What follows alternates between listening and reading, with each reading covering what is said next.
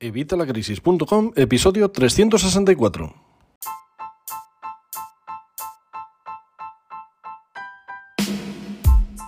Hola, buenos días, buenas tardes o buenas noches. Soy Javier Fuentes de Vitalacrisis.com. Bienvenido una semana más, bienvenido un día más y bienvenido un miércoles más a tu podcast de educación financiera y finanzas personales. Hoy vamos a hablar de embargos, concretamente del embargo de la nómina. Vamos a ver varios casos, vamos a ver una sentencia que ha sacado el Tribunal Económico Administrativo Central por una reclamación de un jubilado al que le habían embargado la pensión, así que vamos a ver todos los límites, vamos a ver qué pasa con el salario mínimo interprofesional, si te pueden embargar a partir de ahí o te tienen que embargar menos o te tienen que embargar más, todo eso lo vamos a ver en el episodio de hoy. Pero antes, como siempre, ya sabes, evitalacrisis.com, cursos y recursos de educación financiera y finanzas personales, donde vas a aprender todo lo necesario para empezar a ahorrar, a invertir, hacer crecer tu patrimonio, para pagar tus deudas, porque las deudas hay que pagarlas, que para eso las hemos contraído. Lo que pasa que, bueno, pues hay veces que no podemos y entonces tenemos que ir saliendo del paso, como con los trucos que te voy a decir hoy. Pero ya sabes que también tienes un curso exclusivo solo para pagar deudas, así que, bueno, es súper sencillo, todo súper fácil y te recuerdo que son los únicos cursos que se pagan solos, porque si haces todo lo que yo te recomiendo en mis cursos, vas a ahorrar, vas a generar y vas a ganar mucho más que estos 12 euros. Además, te recuerdo que tenemos la última sesión disponible, el origen de los problemas económicos, lo tienes ya disponible si no lo has visto, échale un vistazo que está genial. Bueno, vamos con el tema del día y es que, bueno, pues el tema de las deudas es un tema peliagudo y un tema que por desgracia nos afecta a la mayoría. Y es que tener deudas es algo normal, quien más y quien menos tiene algo por, pendiente por pagar, pues la hipoteca, una tarjeta de crédito, un préstamo personal, unas vacaciones, una compra a plazos. El problema viene cuando no podemos cumplir con la obligación de pago y la cosa se agrava tanto que al final nos terminan embargando la nómina. Esta es una situación muy complicada de sobrellevar, por eso vamos a ver cuánto te podrían embargar de la nómina. Vamos a ver qué límites concretos hay sobre esto. Y es que, como digo, todos hemos sido deudores, pero en muchas ocasiones también hemos estado en la posición del acreedor, el que ha prestado ese dinero, el que ha dejado ese dinero a alguien. Por eso está claro que el deudor siempre debe respetar el derecho que tiene el acreedor de cobrar lo que le ha prestado y además, obviamente, los intereses pactados. La ley protege el derecho de cobrar lo debido y por eso establece diversos métodos para garantizar que el acreedor recuperará todo lo que se le debe. El método más efectivo es la reclamación judicial, puesto que si después de la resolución del deudor sigue sin pagar, el acreedor puede pedir el embargo de sus bienes. Hay entidades como por ejemplo la Seguridad Social o Hacienda que además tienen potestad para embargar bienes sin necesidad de acudir a la vía judicial.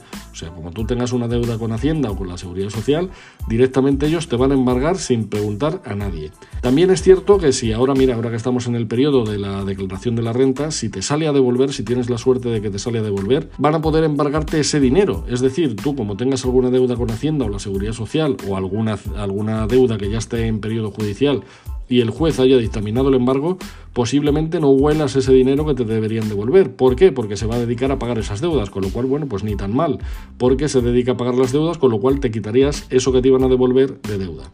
Pero bueno, esto implica que si tienes una deuda pendiente es muy difícil que se vaya a dar la prescripción de la misma. Hace algunos años os hablé de la prescripción de las deudas, pero bueno, esto lo han puesto una vez más a favor de todos, de todos los que quieren cobrarnos y sacarnos ese dinero. Y bueno, lo más normal es que ahora el acreedor reclame y se embarguen tus bienes si no haces la correspondiente devolución o la de reclamación, de esa reclamación que te, te hacen ellos. Y es que con una notificación que te hagan, con cualquier notificación ya se pararía el periodo de prescripción, con lo cual ahora está facilísimo para que te embarguen tu dinero o para que acaben cobrando la deuda. Pero bueno, vamos a hablar de lo que nos ocupa, del embargo de la nómina, porque entre los diferentes bienes que son embargables existe un orden de prioridades.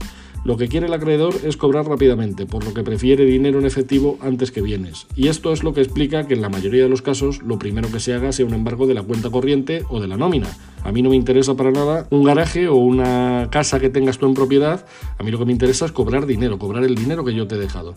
Bueno, pues esto es por lo que siempre van a tirar primero del embargo de la cuenta corriente o de la nómina. Hoy vamos a centrarnos concretamente en el de la nómina, pero te voy a contar algunos apuntes también de la cuenta corriente. Ahora bien, es importante que tengas en cuenta que no te pueden embargar tu nómina totalmente.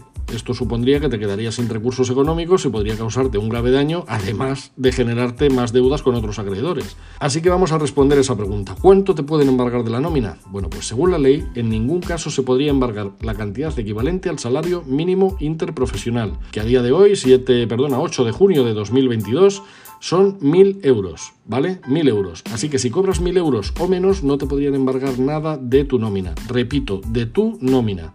Si en algún momento la nómina sube, pues te podrían aplicar un embargo sobre la cantidad que suba, que exceda de ese salario mínimo interprofesional.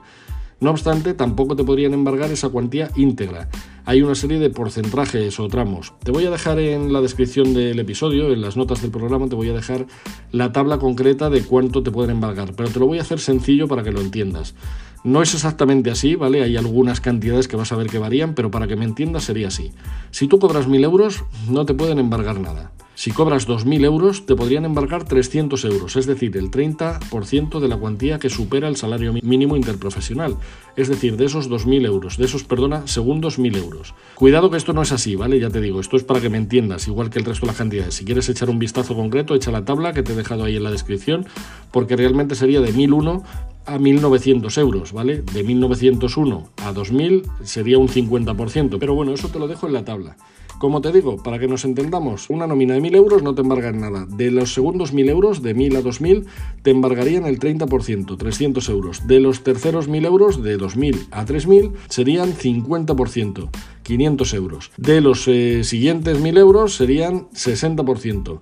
Luego subiríamos al 75 y al final el 90. Pero como te digo, te dejo la tabla ahí abajo para que veas las cantidades concretas, porque ya te digo, no es exactamente de 1000 a 2000 y de 2000 a 3000, ¿vale? Bueno, para saber el tiempo que va a durar una deuda, cuánto vas a tardar en pagarla, hay que dividir la cantidad adeudada sobre la cuantía que retiene la nómina cada mes. Si tu nómina es muy pequeña y la deuda es muy grande, pues puedes estar mucho tiempo con la nómina embargada. Desde luego, el embargo de la nómina no es una situación agradable, por lo que es mejor no tener que llegar a este punto. Si tienes demasiadas deudas, en lugar de preguntarte cuánto me podrían embargar de la nómina, a lo mejor es hora de ponerte en manos de un experto, que te ayude a organizar tus finanzas, tus gastos, a crear un plan de pagos, para que puedas pagar lo que debes y disponer de más dinero lo antes posible. De cualquier forma, esto es lo referente a lo que es el embargo de la nómina. Pero como te decía, ha salido una sentencia del Tribunal Económico Administrativo Central, que a fin de cuentas no deja de ser Hacienda, en la que un jubilado les, les denunciaba porque habían embargado su pensión. Y la respuesta a la sentencia que ha salido es que tiene la razón Hacienda, es decir, que está muy bien embargado. ¿Por qué esto es así? Bueno, pues porque aunque no te pueden embargar por debajo del salario mínimo interprofesional, si tú cobras, pongamos, mil euros y dejas esos mil euros en el banco para pagar los recibos, para pagar el agua, la luz, la comida, el coche, el combustible, que ahora está a precio de aceite. Si haces esto, el banco va a entender que ese dinero son ahorros, el banco, Hacienda o la administración pública en cuyo caso es dinero embargable, con lo cual te lo van a embargar. A ver, la realidad es que deberían pasar de 15 a 30 días ese dinero en tu cuenta bancaria y entonces es cuando se empezarían a considerar ahorros. Pero te puedo decir que sé de clientes y de alumnos a los que les han embargado antes de que pase este plazo, así que por eso yo siempre te recomiendo que cuando tengas la posibilidad de que te vayan a embargar, si necesitas comer, si necesitas hacer tus pagos, lo que tienes que hacer es sacar cuanto antes ese dinero o bien pasarlo a una cuenta en la que tú no seas el titular o bien pasarlo a una tarjeta de estas, tarjetas virtuales o monedero o una tarjeta prepago, porque de ahí no te lo van a poder embargar. Si no, como lo dejes en la cuenta bancaria para hacer tus pagos, al final te lo van a embargar. Pero si lo tienes en una cuenta en la que tú no eres el titular, puedes seguir haciendo tus pagos. Si lo tienes en una tarjeta virtual o en una tarjeta monedero o en una tarjeta prepago, puedes también pagar tus recibos a través de la tarjeta bancaria, llamando por teléfono, lo pagas con la tarjeta bancaria y punto. Puedes seguir haciendo tus compras en el supermercado, pero si no, te lo van a embargar. Como siempre, estos son solo los casos que te hablo de la nómina, pero en evitalacrisis.com barra embargos tienes un montón de información sobre todo tipo de embargos, cómo funcionan, por qué, cuánto te pueden embargar, cuánto es reclamable, hablamos de cuenta bancaria, hablamos de nómina, hablamos de todo. O sea que todo lo tienes ahí en evitalacrisis.com barra embargos. Échale un vistazo que ahí vas a resolver todas tus dudas. Si te queda alguna duda más, déjamela en los comentarios y yo te responderé lo antes posible. Y creo que por hoy nada más, creo que ha quedado todo bastante claro. Muchísimas gracias como siempre por estar aquí, muchísimas gracias por vuestras opiniones de 5 estrellas en Apple Podcast, en Spotify. Si no me has dado 5 estrellas en Spotify, por favor, vete ahora al móvil, a la aplicación, marcas los tres puntitos y me das unas 5 estrellas ahí en Spotify. Y muchísimas gracias por vuestro me gusta y comentarios en YouTube, en Evox, en el blog. Y por supuesto, muchísimas gracias por estar suscrito a los cursos de vitalacrisis.com. 12 euros al mes, estamos locos. Nosotros, como siempre, nos escuchamos el miércoles que viene a las 8 de la mañana. Y hasta entonces, que tengas una feliz semana. Hasta luego.